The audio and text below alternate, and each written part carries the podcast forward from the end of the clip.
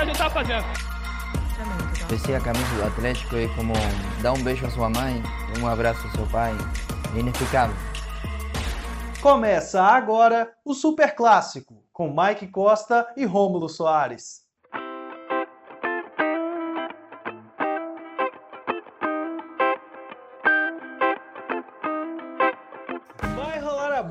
Hoje é terça-feira, dia 3 de novembro de 2020, o primeiro episódio de novembro, e está começando mais um Super Clássico. Eu sou Rômulo Soares e apresento a 13ª edição do podcast que aborda sobre os dois maiores clubes do futebol mineiro e tem como sempre a companhia dele, Mike Costa.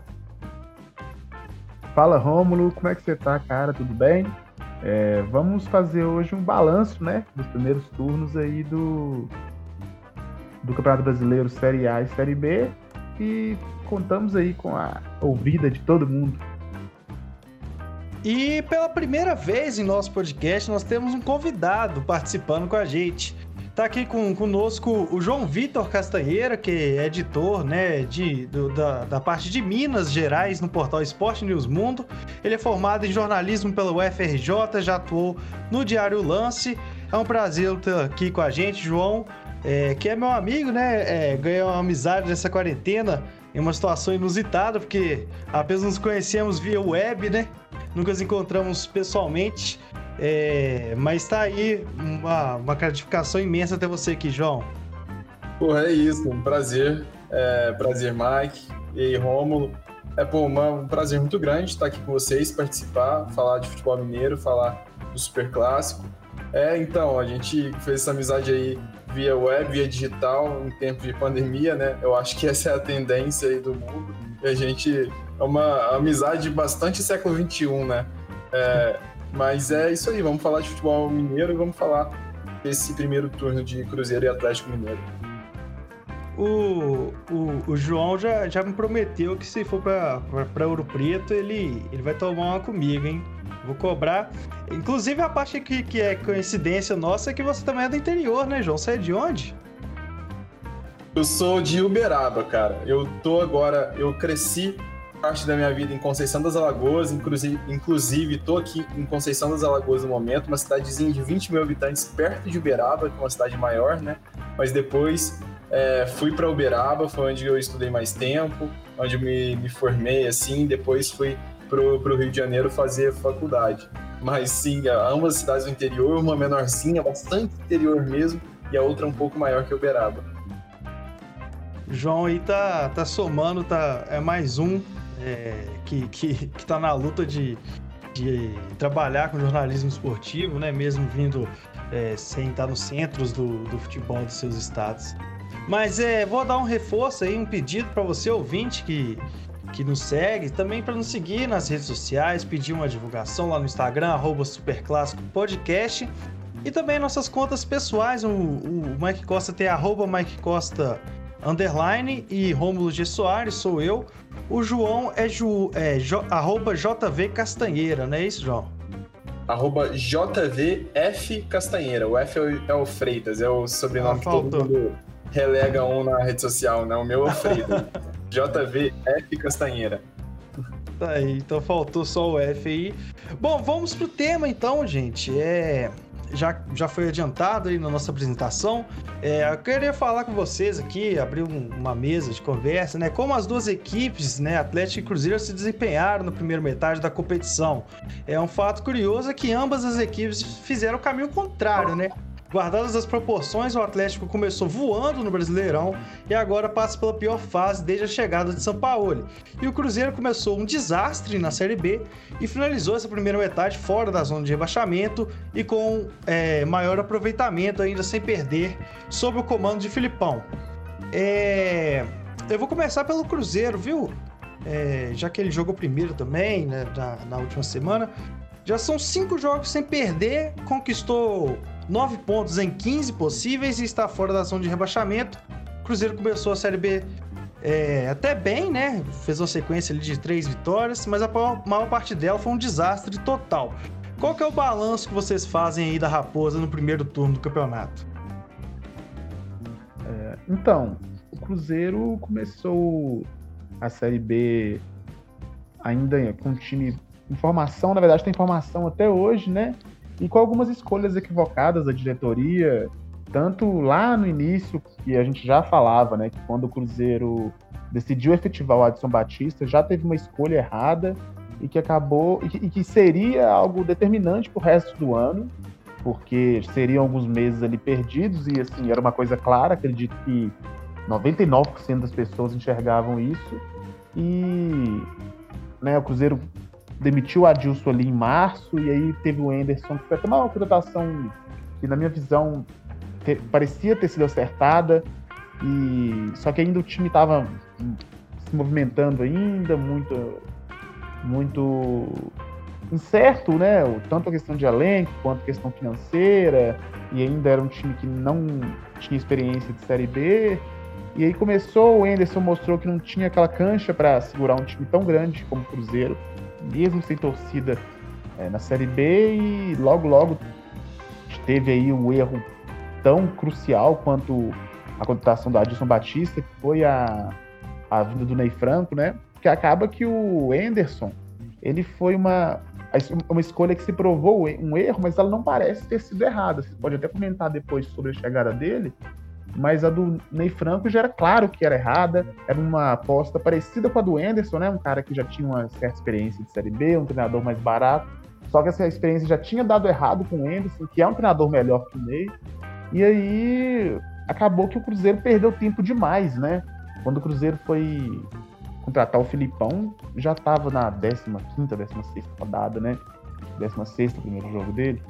17 o primeiro jogo dele, né? Então, assim, foram 16 rodadas perdidas. É...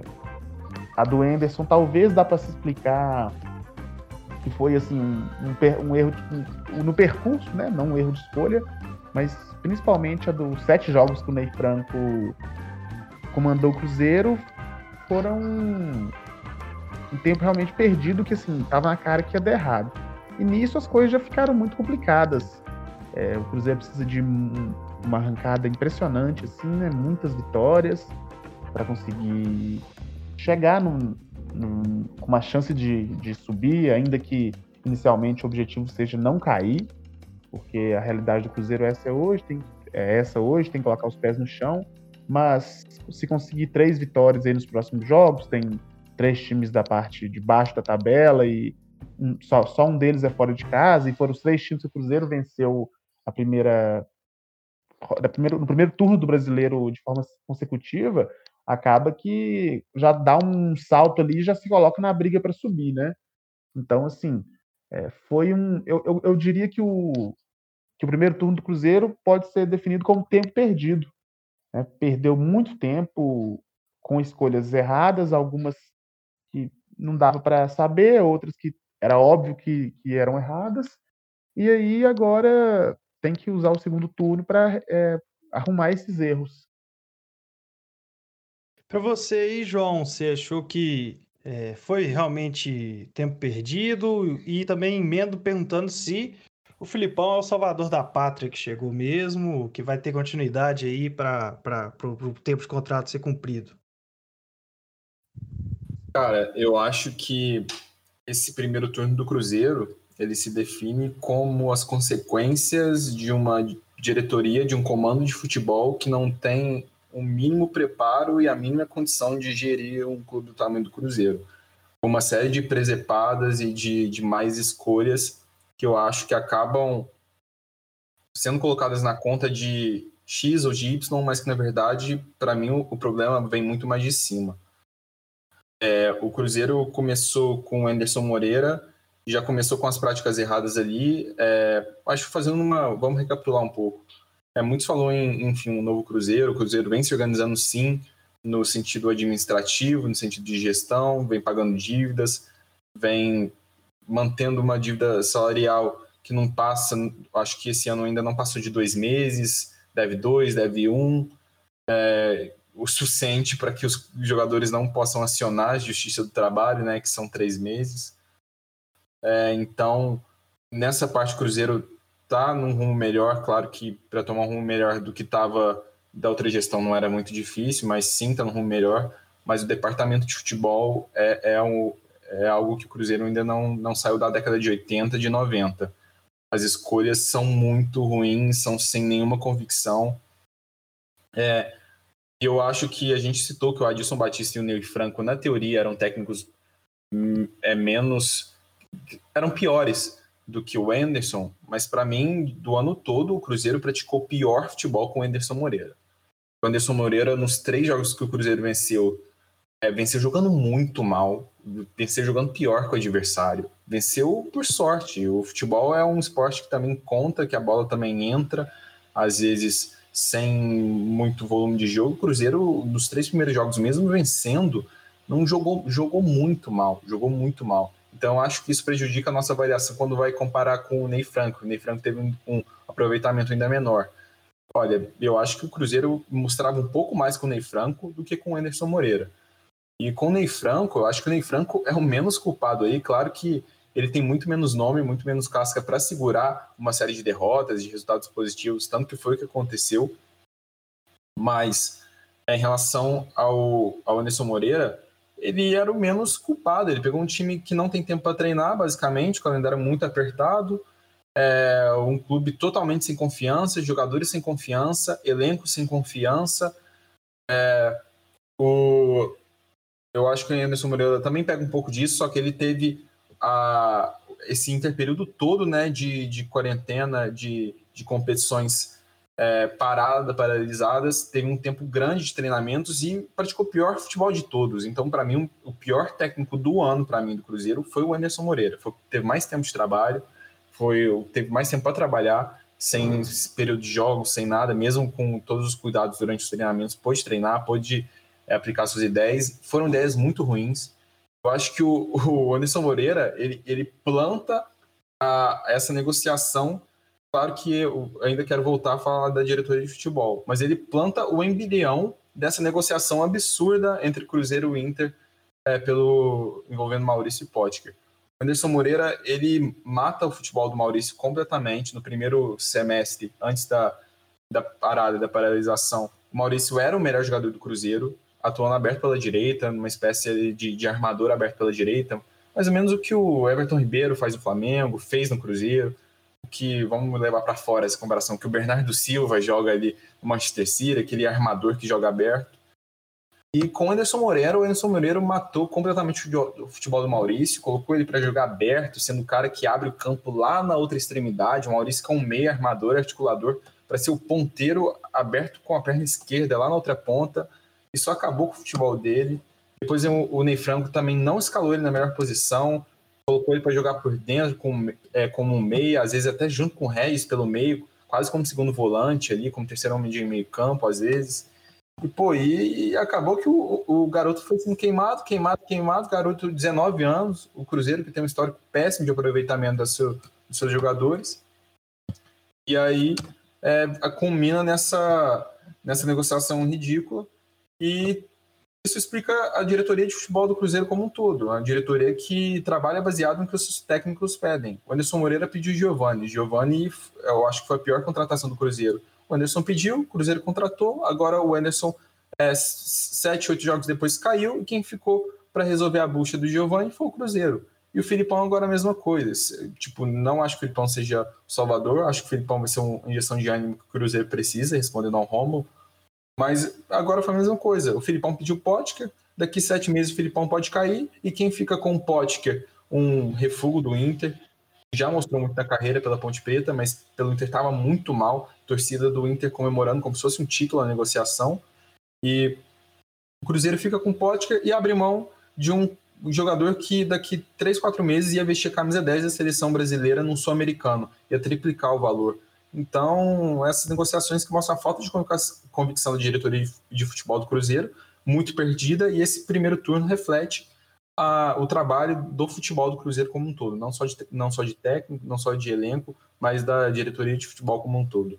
Mas falando aí sobre o Maurício com a troca né, do Maurício William Potker com o Internacional, é, eu, eu, eu, eu, como um, intermediador da conversa, eu vou dar puxar a bola para você, Mike eu fiz uma, uma, uma lista ali de vantagens e desvantagens da negociação. Porque eu vi gente, gente realmente defendendo esse negócio, né? O negócio com do, do que foi um bom negócio para o Cruzeiro. De, segundo as vantagens ali, que o William Potker agrega o elenco, é um jogador de experiência, como o Filipão já havia pedindo, né, há algum tempo. Tem um currículo vasto. E o Inter vai pagar os primeiros meses de salário do jogador, né? As desvantagens é como o João Vitor já falou, o Maurício vai ser camisa 10 da seleção sub-20 no Sul-Americano, vai ser hipervalorizado no mercado. É, outra desvantagem é que o Potker tinha contrato com o Inter, é, se não me engano, até dezembro, né? Ele poderia é, sair com, de graça, por exemplo, para o Cruzeiro. É, e o Cruzeiro tinha 60% dos direitos econômicos do Maurício agora tem 40%. O que, que você achou aí, Bike, dessa negociação? Que, que é foi mais vantajoso? Teve mais desvantagens? Eu acredito que o negócio assim é bem claro que ele foi pior para o Cruzeiro, né? Como o Cruzeiro tem feito péssimos negócios recentemente, é, na verdade desde o ano passado, assim, os, as vendas do Cruzeiro e datações e reposições têm sido péssimas. Há muito tempo que o Cruzeiro não faz um negocião assim, né? É, os que foram bem feitos foram isolados, tal, como o do Arrascaeta, por exemplo, mas ainda houve bastante coisas envolvidas além do, de uma boa proposta e de uma boa contraproposta. E, assim, é, essa, essa questão do Maurício parece ser um pouco mais a fundo do que simplesmente questão técnica e questão financeira. É, surgiu uma notícia recentemente que o, a venda do Maurício serviu para bater uma dívida do Cruzeiro com o empresário André Cury, que é um cara que tem muitos jogadores no Cruzeiro, que tem problemas com o Cruzeiro, que tem problemas na justiça com o Cruzeiro.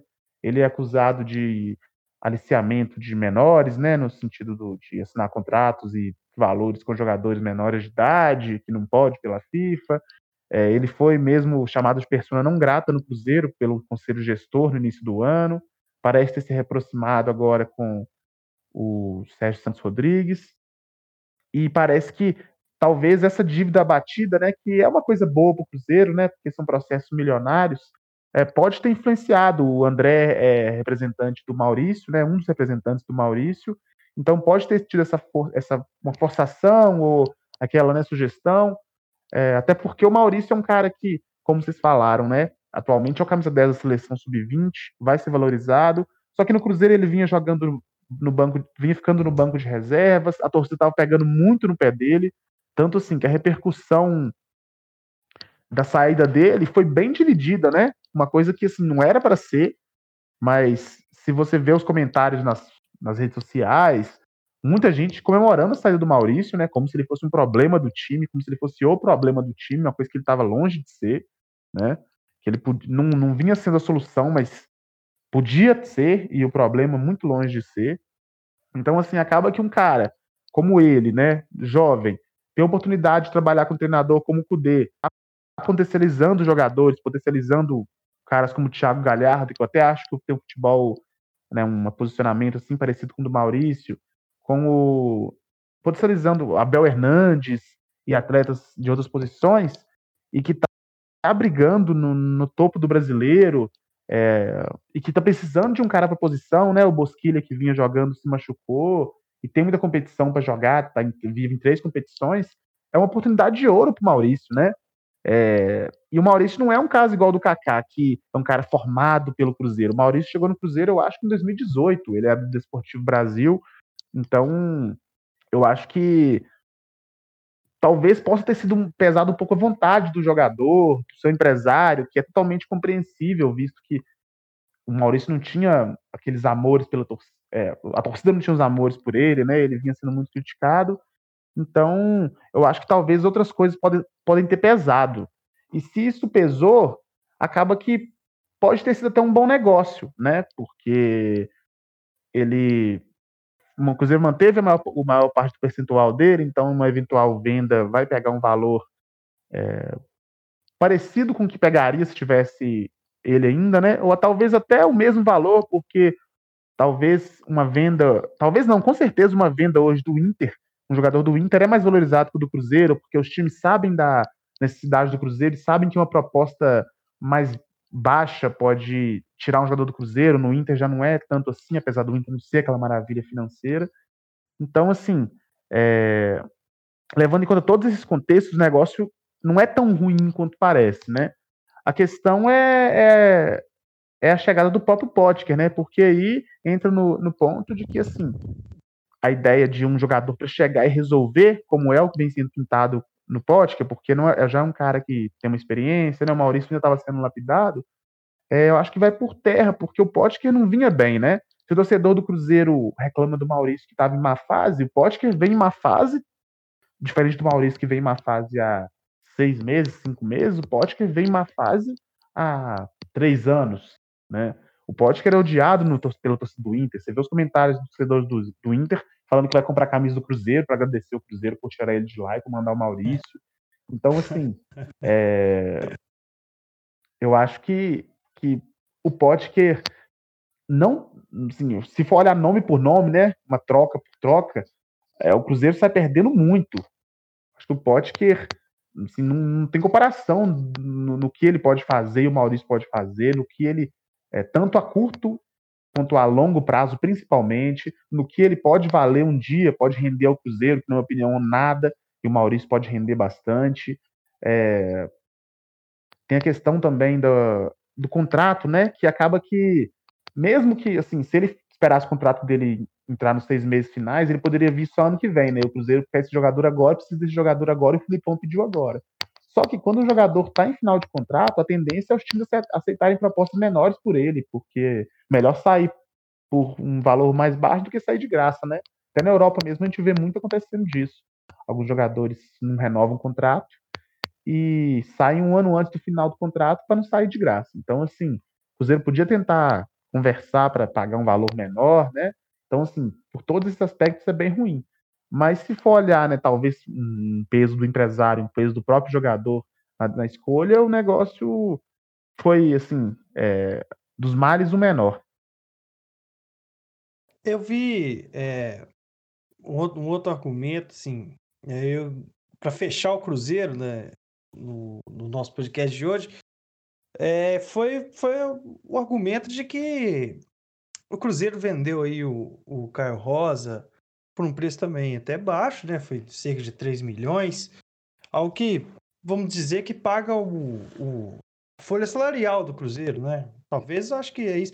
E, e, e, tem gente falando que é, essa é a realidade do clube, essa é o, é o que dá para fazer. O, o, o Filipão chegar e pedir reforços vai ter que se virar dessas maneiras. Você acha que é por aí, João? Você acha que o, o Cruzeiro é, vai ter que fazer esses reboliços, não tem muito dinheiro para investir, então, então é, é esse meio, é o único jeito de conseguir melhorar a qualidade do elenco? Olha, não, não acho. É, a gente pode fazer uma conta aqui. O Cruzeiro ele vendeu o Maurício por aliás, teve compensação financeira de 1,23 milhões. E os salários do poste que o Inter vai pagar, é um total, o total que o Cruzeiro, que o Inter investiu na compra do Maurício vai de em torno ali dos 4 milhões e, e, e, 4, e 400 mil, por aí, 4 milhões e meio de reais. É, a folha salarial do Cruzeiro, se eu não me engano, ela é pelo menos, pelo menos metade disso. Pelo menos. Assim, chutando por baixo. Pelo menos metade disso. Então, esse negócio do Cruzeiro, ele paga dois meses de salário. É, algumas pessoas argumentaram isso para mim. Ah, porque o Cruzeiro tem que, tem que vender mesmo, porque tem que é, dar a mão para salvar o braço, porque tem que pagar salário todo mês, então tem que vender para pagar o próximo salário, porque não tem receita. É, pandemia não, não entra dinheiro de bilheteria Cruzeiro na Série B. Mas é isso, ele paga dois meses de salário. E daqui dois meses eu tenho que vender outro jogador por uma merreca. A torcida do Cruzeiro é, parece que não, não toma um pouco de consciência com os últimos negócios. O Cruzeiro vendeu o Gabriel Brazão, que era estava na frente ali da hierarquia dos goleiros sub-20. Ele estava na frente do Hugo Neneca, que hoje é titular do Flamengo. O Gabriel Brazão, na teoria, claro, na teoria, era um goleiro melhor que o Hugo Neneca. Acho que o Hugo Neneca sairia hoje pelo, pelos 2, 3 milhões de euros que ano passado estavam mais baixos que o Cruzeiro ganhou com o Brasão? Não, nunca, jamais. Então a torcida do Cruzeiro não aprende. Teve o caso do Vitinho, lateral também. Vitinho convocado para seleções de base, seleções de base, convocado para sub-23, lateral direito da base do Cruzeiro, vendido para o Brude da Bélgica por outra merreca. Então, é, tem sempre uma justificativa. Ah, porque era terceiro goleiro, quarto goleiro, tinha que vender mesmo. Ah, porque era lateral da base, tinha que vender mesmo. Então vai ser sempre isso. E aí a gente, o, o a, a, a, diretoria, o comando como um todo, quase debocha do, do torcedor, né? Porque é a promessa de um novo Cruzeiro, que vai investir na base, que vai ter um time jovem, com identidade, voltar a jogar como Cruzeiro, que foram anos com o Mano Menezes ali vitoriosos, mas que, cara, que deixaram o torcedor um pouco é, é, alejados ali, né? O Cruzeiro, ele passou anos ali, eu brincava que com os amigos meus, torcedores do Cruzeiro, que eles sempre terminavam o jogo aliviado, nunca satisfeito. Os jogos do Cruzeiro vencia com o Mano era sempre assim, né? Era, era um, terminava com alívio. Ufa, o Cruzeiro venceu. Nunca, caramba, o Cruzeiro venceu. E aí veio o Rogério Ceni, o primeiro jogo lá depois do Mano Menezes, já foi um alento assim. E eu, eu acho que a partida que mais deu esperanças do ano todo para o Cruzeiro, que mais deu orgulho para o torcedor, que deu alívio, foi o primeiro do ano no Campeonato Mineiro, que o Cruzeiro jogou, acho que com 70%, 80% do, do time vindo da base. É, ganhou de 2 a 0 claro que não era um time zero forte, não era um time pronto para disputar a Série B. Acho que venceu com o gol do, do Maurício e do Wellington. É, então, a torcida do Cruzeiro não aprende. Ela vai sempre defender, então, que o Cruzeiro ganhe merreca, que não arca, que não torna a base autossustentável. Porque o Flamengo, por exemplo, com uma venda do Vinícius Júnior, pagou a base por não sei quantos anos, por 4, 5, 6, 7, 8 anos, não lembro agora, mas pagou a base por vários anos, uma única venda. Então, e, e essa, essa é, negociação, negociação do Maurício, como eu disse, ela é, é assim, é inadmissível. Não, não dá para o torcedor admitir uma. É, é, ver pontos positivos. É igual eu falei, tinha que pagar salário, o jogador não estava mal. Desculpa, de novo, acho que o jogador estava mal porque ele estava sendo primeiro, primeiramente mal utilizado. O jogador é o camisa 10 da seleção de base é, sub-20 do Brasil, então na posição dele, dos jogadores da, da idade dele, no Brasil todo, ele é o melhor nessa posição, dessa idade, do ano que ele nasceu, ele é o melhor do Brasil. É, Flamengo, Inter, é, Grêmio, Palmeiras, não tem um jogador do nível do Maurício daquela posição. O Cruzeiro tem, e abriu mão por 4 milhões de reais. E é, é inadmissível você pensar ainda no mercado externo. Daqui três meses, como a gente fala, falou, ele vai vestir a camisa 10 da seleção brasileira sub-20 no sul-americano, muito provavelmente, né? A gente pode aqui prevendo, claro que jornalista trabalha muito com, com, previsão, assim, tenta prever alguma coisa, claro, é no achismo.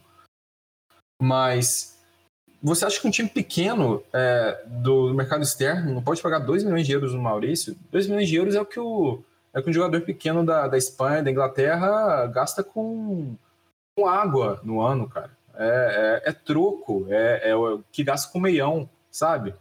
E, e o Cruzeiro vendeu por 4 milhões de reais. 2 milhões de euros hoje são 12 milhões de reais. 12 milhões, mais de 12, 13 milhões de reais. O euro está quase 7 reais. Então foi um negócio péssimo. Mas voltando ao que o Mike falou, que isso não é nem é, é achismo, não, isso é apuração mesmo.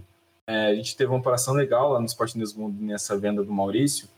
É, sim, houve pressão, sim, do staff do Maurício o staff do Maurício, o grupo de empresários do Maurício, o grupo do André Cury e outros, outros empresários, não firmam boas relações com o Cruzeiro desde o ano passado, desde vários. É, enfim, desde a prática da, da, última gestão, que não pagou, que não repassou valores. E desde o começo a gente vê uma debandada dos atletas é, administrados por esse grupo saírem do Cruzeiro aquele Romulo, não sei se vocês lembram, o Romulo volante é, da base do sub-20, que estava muito cotado, ele era até mais é, tinha mais esperança sobre ele do que tem é, existe sobre o Jadson, por exemplo, hoje. Falavam que ele era melhor que o Jadson, que ele estava à frente do Jadson, por exemplo, estava cotado para ser titular é, no começo desse ano. Foi tirado de lá, foi emprestado para um time do Chile, se eu não me engano, esqueci qual time, não sei se foi o Chipato, esqueci agora ele foi emprestado para o Chile, agora voltou para o América, se eu não me engano. Enfim, O Ederson, outro caso. O Ederson também era do Deportivo Brasil. Também é, entrou em litígio com o Cruzeiro e foi para o Corinthians. O Romulo, a mesma coisa. Litígio, saiu do Cruzeiro. E o Maurício, com certeza, com certeza não, é isso. Não o com certeza é, do achismo, com certeza é, isso é apurado. Houve sim pressão do grupo de empresários para tirar o Maurício de lá. Inclusive, o grupo de empresários do Deportivo Brasil abriu mão de 20% dos próprios direitos, porque isso é o que eu ouvi de pessoas próximas ao Maurício e próximas ao staff. É melhor ter 40, é melhor ter 20% no Inter do que 40 com ele no Cruzeiro. Então houve sim pressão desse grupo de empresários para concretizar a negociação. É, mas desculpa, o Cruzeiro, do tamanho do Cruzeiro, não pode aceitar 4 milhões de reais pelo Maurício, pelo camisa 10 da seleção brasileira, sub-20. É, é, principalmente quando você analisa o mercado externo e, a, e o enfraquecimento do real. É, é absurdo. Isso vai pagar dois meses salário do Cruzeiro e olhe lá, e olhe lá. Então é, é uma série de, de negócio que parece que o Cruzeiro não aprende, a torcida não aprende, parte da torcida não aprende. É, outro negócio péssimo, Caio Rosa e que denota a, negocia a capacidade do Cruzeiro de não negociar bem e a, a, a má capacidade de análise de desempenho, de, de uma convicção na diretoria de futebol. O Caio Rosa é, é também é, é, mais um exemplo, denota perfeitamente o que é o futebol do Cruzeiro, a diretoria de futebol. Ele viu uma gangorra, ele subiu e desceu entre sub-20 profissional cinco vezes durante o ano. Cinco vezes um técnico chegava, pedia, desce. Aí o outro chegava, não quero mais, volta. Que comando é esse que você tem um principal. Ele é o melhor jogador do sub-20 do Cruzeiro hoje, ele com Pedro Bicalho. O Cruzeiro trouxe o Arthur Kaique, que é um jogador que, para mim, não tem a mínima característica para jogar aberto no ataque.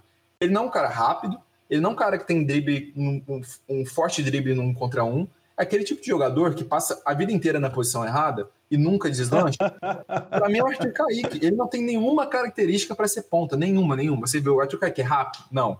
Ele tem um, um boa capacidade de drible contra um? Não.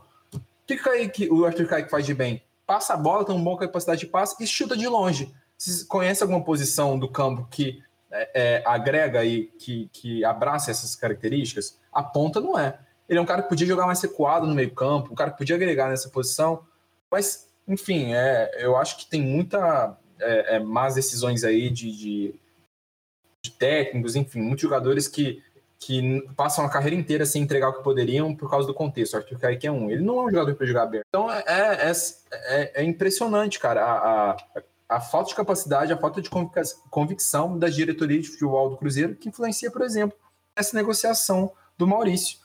Isso não pode passar, não dá para provar. É, o Filipão pediu podcast, olha, não dá para provar. Isso é a diretoria de futebol que resolve. Olha, a gente não vai trocar o Maurício pelo Romo, pelo William Potker, desculpa.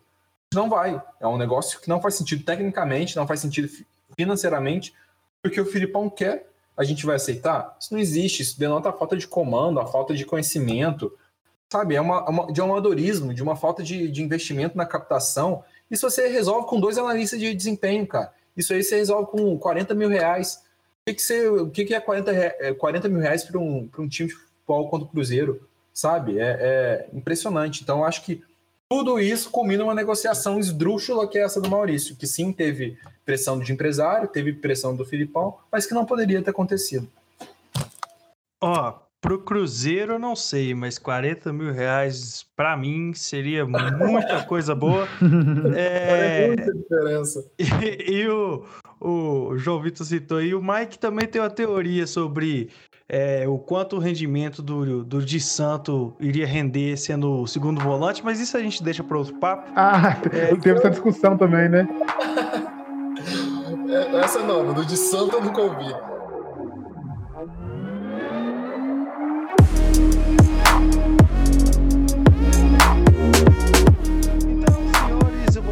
Passar para o outro lado do de Minas, né, o lado alvinegro, para falar aí sobre o Atlético que começou o Campeonato Brasileiro voando, né?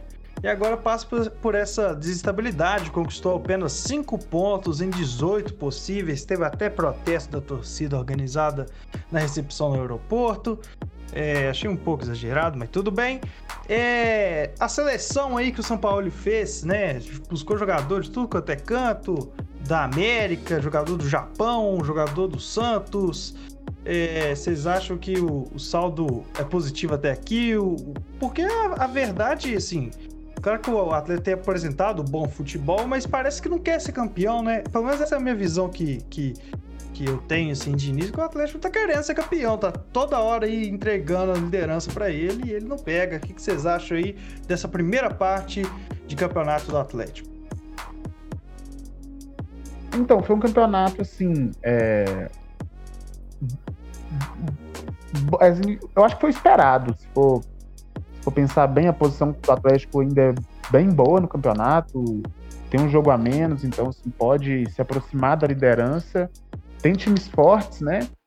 É, o, que, o, o que não se esperava era, era. Na verdade, o que a torcida não esperava era essa oscilação do time. É, igual já tá quatro jogos sem vencer, e pelo volume que o, que o time implantou nos primeiros rodadas, ou nem nas primeiras, né? Em parte do campeonato, e com os reforços também, né? O time foi se fortificando e não foi perdendo ninguém com o decorrer do Brasileirão foi uma, um pouco surpreendente, porque acaba que quando o time começa tão bem, igual o Atlético começou, ganhando tudo, ganhando em casa, né? Tinha até a brincadeira da torcida que o time não perdia no Mineirão. É, acabou que a, a, tendência é que o time melhore, né? Principalmente com o tempo de treino um pouco maior do que os adversários, já que o Atlético só disputa o Brasileirão, mas o time vem regredindo e isso acaba irritando o torcedor. Eu, o, ontem teve manifestação de uma torcida organizada do Atlético. E não foi aquela assim, aquela manifestação é, muito agressiva, pesada, é, os torcedores estão revoltados. Foi uma, uma, mais uma cobrança, né? Um, um abre o olho aí. É, até porque não tem porquê cobrar tão, tão efusivamente assim, porque nenhum time vai terminar o Brasileirão com 38 vitórias. Mas eu acho que é o esperado e eu acho que não tem nada perdido. O, é, acho que é importante é, pegar as lições que o time vem sofrendo é, das, das, derrotas, né? E tentar melhorar. Tipo, acaba que o, o Atlético muitas vezes não sabe dosar um momento ofensivo, assim, não. Isso é um problema até do, São, do próprio São Paulo, de outros tempos já, que o time é muito ansioso, a gente já falou isso algumas vezes, é muito ansioso para atacar, para ir para frente, e às vezes é importante você dosar, você ter tranquilidade, você pôr a bola no chão, você respirar, tentar buscar outro tipo de jogo, você variar o seu jogo, tanto conforme o adversário, tanto dentro, dentro de situações da partida, né? E acaba que fica até um pouco difícil comentar a situação do Atlético logo depois de uma partida como a de segunda-feira, foi quanto a goleada que sofreu pro Palmeiras, porque foi um jogo totalmente diferente do, dos que vinha acontecendo. O Atlético ainda não tinha tomado uma goleada no campeonato, é, sempre vinha atacando mais e no primeiro tempo o Atlético meio que tomou um vareio ali, né? Teve um momento ali já pro final do primeiro tempo, estava perdendo já de 1 a 0 e tinha feito uma finalização só e o torcedor atleticano desacostumou de ver o Atlético desse jeito desde que o São Paulo chegou. Então, assim, é, acredito que o Atlético tá passando por uma turbulência, mas foi um primeiro turno dentro do esperado, com alguns outros times fortes, como o Flamengo na disputa, é, o Inter, mas aí esses times agora vão começar a fases decisivas de Libertadores e de Copa do Brasil, o Atlético segue é, só com uma competição, então não, é, foi algo esperado, oscilou quando pode oscilar, né? Assim, ainda há tempo de corrigir. E agora resta saber se o São Paulo ele vai conseguir corrigir os problemas do time. É, eu acho importante mostrar que o Atlético não é um time perfeito, é um time com defeitos, e que o São Paulo também não é um treinador perfeito, é um treinador com defeitos. E ele tem o, tem o que tem que ser elogiado pelo por muito que ele faz, pelo time que joga tão ofensivamente, mas também ele é um cara que merece críticas em alguns aspectos, né? É, o time tem que entender, a torcida, é, ele próprio que não, não é só questão de reforços, né? Agora o Atlético a bola da vez tem um centroavante que já chegou, né? Já chegaram dois centroavantes, o Sacha e o Marrone, mas eles têm que entender que que às vezes você tem que jogar com o que tem, resolver os problemas por si só, porque se for só contratar para resolver todos os problemas do time, fica muito fácil, né? Você acha também, João? Você acha que o pessoal empolgou demais com, no início ali, quando tava voando, foi empolgou ao, ao mais que deveria? Olha, então, inclusive eu tava lendo um tweet aqui do Gustavo Zupac, fazendo referência a uma, publica, uma publicação do blog do PVC. É, o blog do PVC ele diz que o Fernando Diniz tem razão nas críticas à imprensa. O Fernando Diniz chamou atenção por é, falas ontem no Bem Amigos do, do Sport TV, é, criticando um pouco do, de como a, imprensa julga e analisa o futebol, o imediatismo.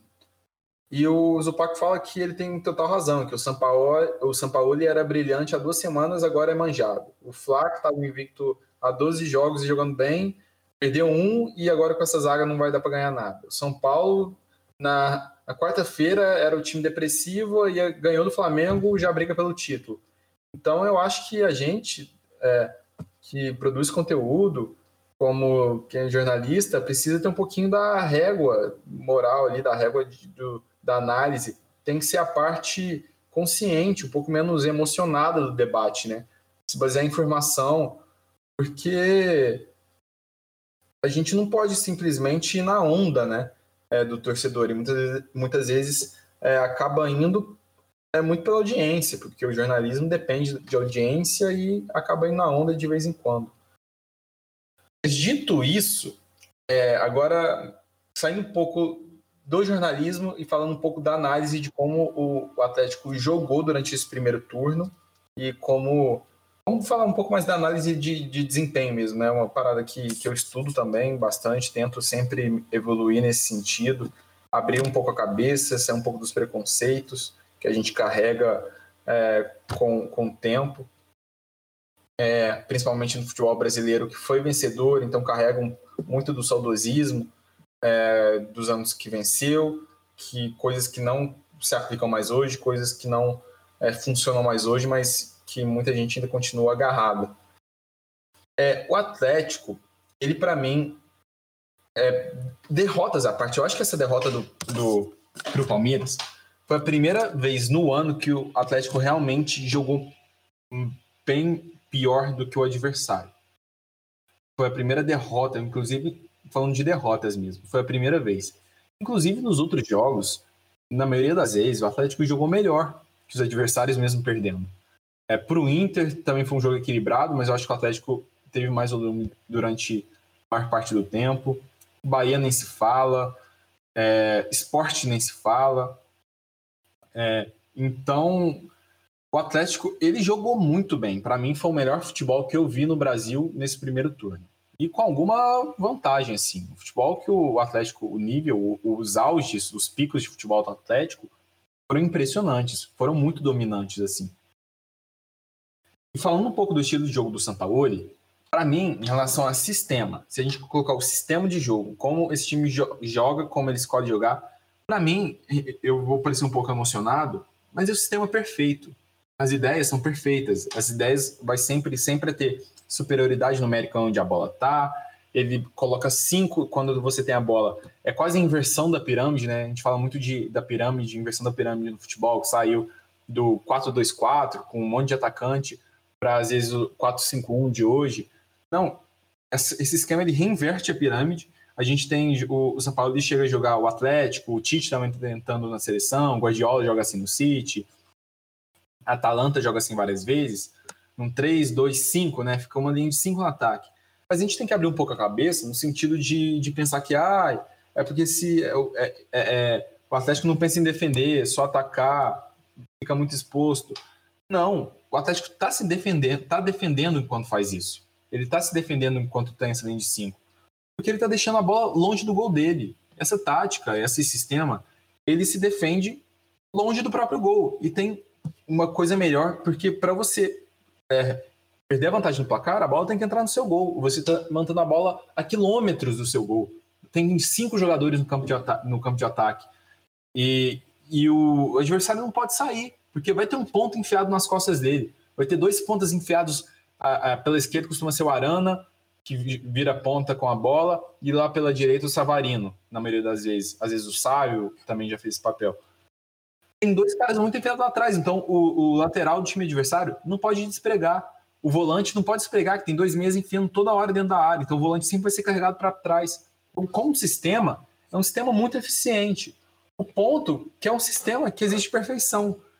E o futebol, com 11 jogadores, praticado por humanos, ele é feito para ter erro. Se no futebol não tivesse erro, ia ser sempre 0 a 0 ou sempre 4 a 4 é, Se nenhuma das partes errassem. Todo mundo entra em campo para não errar. Mas é um sistema que exige uma, um nível de perfeição muito ajustado. Num futebol brasileiro, que você tem menos tempo para treinar, o Atlético até tem mais que os outros, mas ainda é pouco, pouco tempo para treinar. São atletas com pouca maturidade tática, que não estão, é, não são, desde a base, eles não são é, é, expostos a esse tipo de ideia o tempo todo. Você tem jogadores do futebol americano, sim, não são só brasileiros, mas o Alan Franco, o Savarino na Venezuela, eles não são expostos a esse tipo de, de comportamento desde a base. Então, é um futebol muito. São cabeças muito primitivas aqui que a gente tenta aplicar um sistema muito complexo que é o São Paulo tenta fazer. É um sistema que você não pode errar, porque você vai estar com só uma linha de três atrás contra o ataque em velocidade, você vai ter espaço nas suas costas. Então o zagueiro não pode escorregar, o Guga não pode recuar uma bola como recuou contra o Bahia, não pode ter erro, não tem margem para erro. E aí que é o que o São Paulo tenta, tanto que o São Paulo é estressado, o São Paulo é careca, maluco na beira do campo, porque o time dele não pode errar, ele tenta minimizar os erros o tempo todo. Então é um sistema que você precisa de muita prática, você precisa de tempo, e eu acho que o torcedor tinha que ter paciência. Porque não é só isso, não é analisar essa leva de resultados. O Atlético teve condições de ganhar todos os jogos que ele perdeu, é, a, a, a, a, exceção do último. Teve condições de ganhar todos os jogos que ele perdeu. Então, acho que o torcedor tem que ter um pouco mais de paciência, tem, tem que ter um pouco mais de discernimento, entender que esse sistema não é para ser exposto. Ele, o Atlético está se defendendo quando tem a bola lá na frente a gente pensa que o Atlético está se desgastando muito, pressionando o tempo todo. Não, isso é uma coisa que até quem aplica esse, esse tipo de tática fala. Quando você pressiona ali na frente, fica pressionando, dá, você dá pequenos piques, o seu, o seu, a distância percorrida é menor que times que tem que correr para trás toda hora ou que ficam é, trancados atrás e tem que fazer o balanço para onde a bola vai, tem que acompanhar o movimento da bola. Esses times que pressionam na frente percorrem distâncias muito menores, economizam energia fazendo isso. Então acho que tem que ter um pouquinho mais de paciência, tem que é, abrir um pouco mais a cabeça porque para o que o São Paulo está querendo. O São Paulo tem que ser questionado também. É outro caso que a diretoria de futebol tem que ter mais comando. O São Paulo não pode chegar mandando no clube. É, essa busca por centroavante agora, quem pediu Marrone e Sacha foi o São Paulo. E era claro que era um julgamento errado. O Marrone nunca foi um cara que entregou gols no Vasco, e o Atlético traz ele na, na esperança que ele renda como centroavante fazendo gols. O Marrone rendeu na, na maior parte das vezes no Vasco, jogando aberto na esquerda. Eu até brincava que ele é o Rashford da colina. O Rashford também rende melhor aberto, o Marrone do mesmo jeito. a e a aparência, é, a aparência é muito forte. A passada, o, a altura, a passada, muito parecido. Impressionante. Mas é o mesmo caso. O Marrone nunca entregou muitos gols no Vasco, porque cargas d'água ele ia pro Atlético e virar um cara goleador. Sempre um cara que teve dificuldade na finalização. O Sacha, a mesma coisa. Em que clube que o Sacha passou na vida que ele foi artilheiro? Nunca foi. O, o Sacha, a melhor fase dele foi jogando aberto pelo Goiás. Então, são, e são dois pedidos do Sampaoli. E tá aí, é outro caso do amadorismo das diretorias de futebol do Brasil. Não tem análise, não tem é, contestação, não tem acompanhamento. Quem traz Sacha e Marrone pensando em gols, vai dar com a cara na água, vai dar com a cara no muro, porque não vai ter. E aí vem o Galo agora buscando mais um centroavante. Aí o Marrone, que custou dinheiro, vai ficar encostado, vai perder espaço com o tempo, não vai. O 21 Galo... milhões, né, o Marrone? Valor bem alto. Valor alto, porque é um cara com, na teoria, com potencial, mas não jogar na posição que ele está jogando. Aí o Atlético não vai recuperar o prejuízo. O Sacha por menos, acho que foi por litígio também, né? é, foi rescisão com o Santos. Então é isso. Aí os times vão sempre é, colocando curativo no machucado. Nunca atacam um verdadeiro, verdadeiro problema, nunca tomam remédio. É sempre medida paliativa. É complicado e o São Paulo tem que ser criticado por isso. É, eu fico feliz e agradeço, porque vocês já mataram umas três perguntas da pauta, assim, que, que eu já tinha colocado, vocês mataram o primeiro comentário. Inclusive, um recado para São Paulo, que você precisar de um advogado, o João Vitor tá aí, fazendo muito bem o trabalho dele. É, consciente, mas você... consciente, falei que, que não deu Marrone no Sacha, pelo amor de Deus, quem contrata o Marrone no Sacha esperando gol.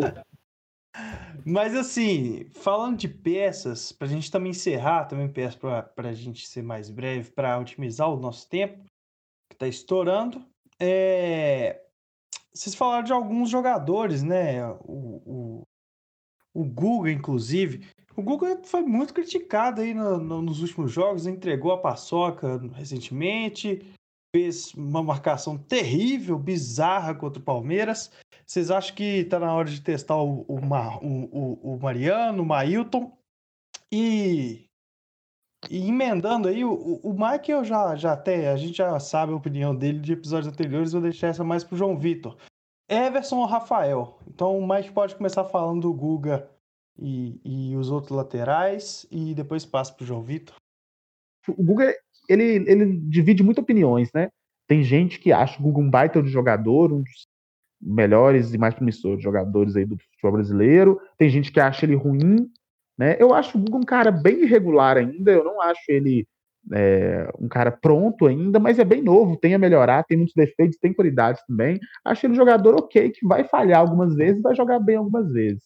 Mas, é, e realmente tem falhado recentemente, mas eu não sei se é culpa dele ou culpa do sistema, né, que deixa a zaga exposta para contra-ataques, principalmente quando estava perdendo ontem, né? Mas é, o Atlético é um time que é exposto. Eu não sei também se o problema é da zaga, que acaba é, não ajudando ali, por ser uma zaga mais devagar e tal. É, o Hever é um jogador que tem, tem, está devendo também. Então, assim, é, eu acho que essa aqui tem que ser uma coisa pensada também no coletivo do, do, que individualizar. Eu acho que individualizar na situação é muito fácil, achar culpados como o Guga, que é um cara que já teve problemas com a torcida, que é um cara novo, ou com o Everson, que é um cara também que chegou com uma certa reprovação e que não é um cara de muita mídia. É mais fácil do que também, talvez, criticar um esquema, né? Ou o formato do Atlético, ou até jogadores mais experientes, mais tarimbados. Então, assim. Resumidamente, você colocaria é. Guga ou Mariano ou Mailton então, no próximo jogo? Então, nessa fase atual, eu colocaria, eu, eu tentaria é, investir um pouco no Mariano, que apesar de ter voltado, não voltou também, porque eu acho que ele tem capacidade, talvez pegando o ritmo de jogo, entendendo o esquema. Foi contratado para isso também, então eu, eu entraria com ele especificamente pelos erros individuais do Guga, né? É, não, não porque eu acho que o Guga não serve, talvez ele pode voltar para titularidade, mas assim, até porque esse emocional mesmo. Ô, João, e você, Everson, Rafael, e na lateral direita, o que, que você tem achado do Guga? O que, que você acha que dá para mudar aí? Ou se não precisa mudar nada? Primeiro, eu acho que é. Entendo e é essencial que o, que o goleiro saiba jogar com os pés pra, para o sistema de jogo do Sampaoli e para esse tipo de, de modelo. Você tem que ter sempre jogador sobrando na saída de bola, sempre um cara livre. Então é essencial que o goleiro saiba jogar com os pés para criar essa superioridade ali atrás, com a bola o goleiro seja mais um jogador de linha. Só que são duas questões. Para mim, entre prioridades, entre você ter um goleiro que agarra melhor na linha, ensinar que agarra melhor, ensinar ele a jogar na linha, entre você ter um cara que joga melhor na linha, ensinar ele a agarrar, a prioridade é do primeiro. Você tem que dar prioridade para o seu goleiro melhor debaixo das traves e ensiná-lo a jogar com os pés. Segundo, eu nunca achei o Rafael um mau goleiro com os pés. Ele tem um pouco menos de recurso que, é, que o Everson, sim, ele tem menos recurso que o Everson. Mas o Rafael não é um mau goleiro com os pés. O Rafael não estava comprometendo com os pés. Ele teve uma, uma, uma falha mais notória assim pelo Galo, com, com uma saída de bola errada que, que acabou dando na. Nem saída de bola, ele se se antecipou mal e acabou sendo expulso, né, deixando o Galo na mão no jogo, que até fez o Everson estrear no jogo seguinte. O Rafael não estava comprometendo nesse para esse estilo de jogo, tanto que o Atlético estava vencendo com o Rafael no gol. O Rafael sendo preponderante para essas vitórias. Então você priorizar a sua filosofia do jogo nesse sentido, é, colocando o goleiro pior debaixo das traves, porque ele joga melhor com os pés, eu não entendo essa lógica, é, no sentido de que quando a bola for no gol, é missão exclusiva do goleiro que agarra debaixo das traves.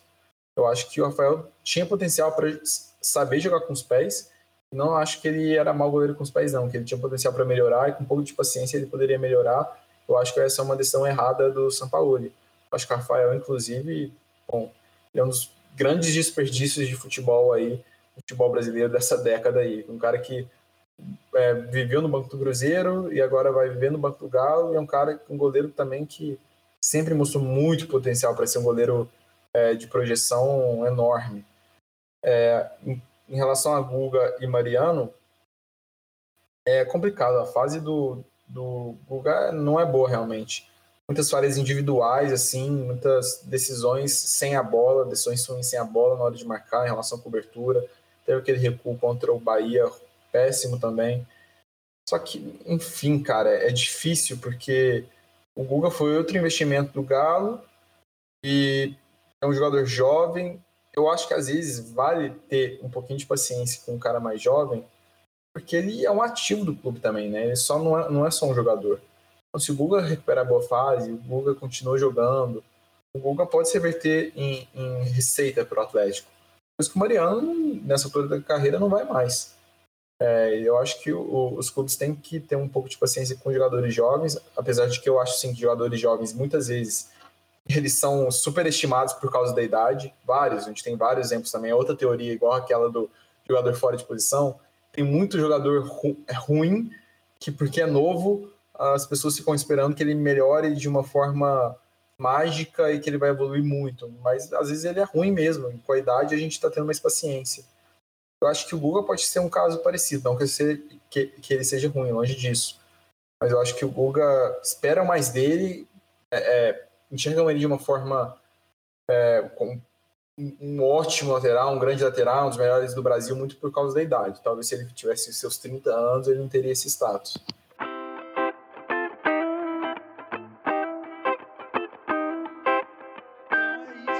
vou fechar o nosso podcast de hoje, que já estourou de tudo quanto é jeito o nosso horário, dizendo que o Cruzeiro está na 16 colocação da, do, da Série B do Campeonato Brasileiro, tem 20 pontos atualmente. E o Atlético é o terceiro lugar, tem 32 pontos, né? Tá aí na briga do título do Brasileirão. É, o retorno começa nessa semana para ambas as equipes. O Cruzeiro enfrenta o Botafogo de Ribeirão Preto nesta sexta-feira, em Ribeirão Preto, às 7h15 da noite. Inclusive, pode ser um jogo que, que pode ter as estreias né, de Giovanni Potker. É, lembrando que o Marcelo Moreno, no jogo contra o Guarani, né, na sequência, vai ser desfalque, porque foi convocado para a seleção boliviana para jogar as eliminatórias. E do outro lado, o Atlético enfrenta o Flamengo. Só isso no próximo domingo, às 18h15, no Estádio Mineirão. É mais um confronto direto decisivo para o Atlético, que está em busca do título. É, eu vou encerrando aqui, agradecendo a você, ouvinte, primeiramente, né? Reforçar você para nos seguir nas redes sociais, comentar nos nossos posts, é, participar das nossas brincadeiras de sempre. É, vou me despedindo por aqui é, e agradecer também ao Mike, que está sempre aqui comigo. Mike, dá suas considerações finais e já vou deixar minha pergunta surpresa para você. Quem, qual briga foi mais inusitada? O do Gonzalo Rara com Cavani no confronto entre Chile e Uruguai? ou Messi e Marcelo Moreno no jogo entre Bolívia e Argentina pelas eliminatórias? É, eu acho. Primeiro eu queria agradecer a todo mundo que ouviu aqui, agradecer ao João. Foi muito legal ter você com a gente. É, espero que você venha mais vezes. Agregou demais ao nosso debate. A gente fala muito, eu e você, né? Como não fica louco, mas fazer o quê, né? Melhor do que não falar nada.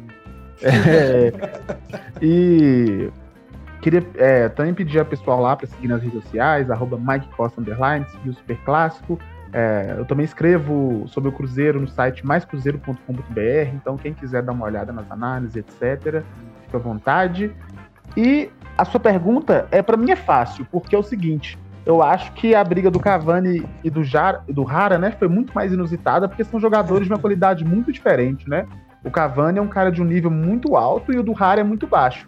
Já Marcelo Moreno e Messi já são mais equivalentes ali, então eu acho que assim, é normal jogadores de alta qualidade se estranharem. É, o Cavani que é, deixa pra lá sobre essa, essa briga. Eu vou falar agora com o João, para despedir com o João. É, muito obrigado por ter aceitado esse convite. Foi um, um, ótimo papo, ótimo ter um convidado aqui, um convidado que fala, como disse o Mike, um, um, um cara que tem suas teorias e que despertou curiosidade nossa e também do ouvinte, com certeza.